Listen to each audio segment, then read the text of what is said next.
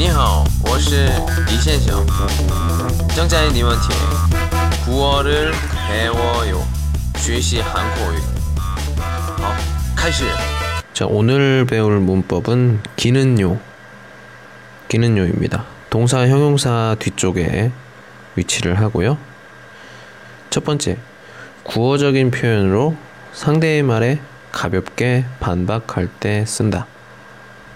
약간 부정의 의미가 조금 있긴 한데 부정도 아니고 어, 그렇게 강한 부정은 아니고 조금 약간 동의하지 않을 때 예를 들면 이거 정말 맛있지 않아요?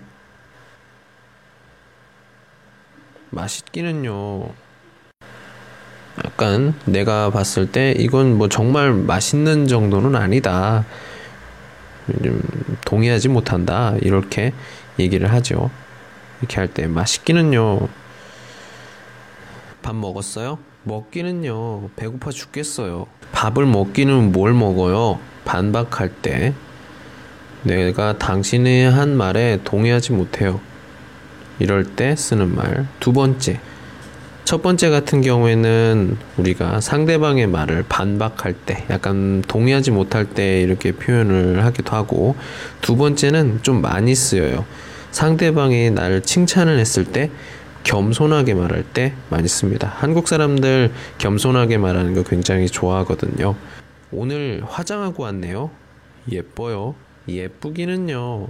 여기서의 예쁘기는요는 겸손하게, 겸손하게 말하는 표현입니다. 두 번째, 글씨를 예쁘게 잘 쓰네요. 잘 쓰기는요. 역시 겸손하게 말할 때 쓰는 표현입니다.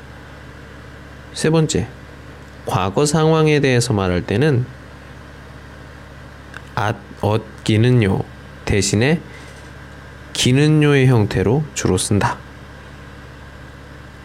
무슨 말이냐면 그러니까 대화에서 묻는 사람이 과거에 대한 것을 물었어도 대답을 할 때는 역시 똑같이 기는요로 대답하라. 그 말이에요.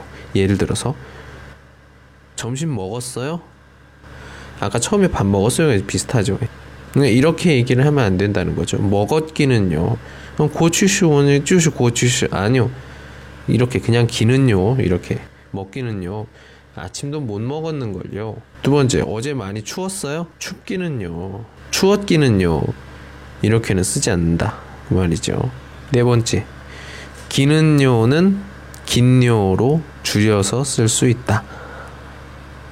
예, 기는요 읽었을 때 좀 약간 어, 귀찮은 느낌도 있어요. 불편하고 그래서 빨리 읽었을 때 어떻게 읽어요? 긴요. 그래서 유리 씨는 머리가 참 똑똑해요. 똑똑하긴요. 이렇게 짧게 줄여서 쓸 수가 있다. 그리고 앞에 명사가 오면 다섯 번째 명사가 오면 이기는요 또는 기는요 아내가 미인이시네요. 미인이기는요. 이렇게 쓸 수가 있습니다. 오늘은 대화에서 쓰는 기는요.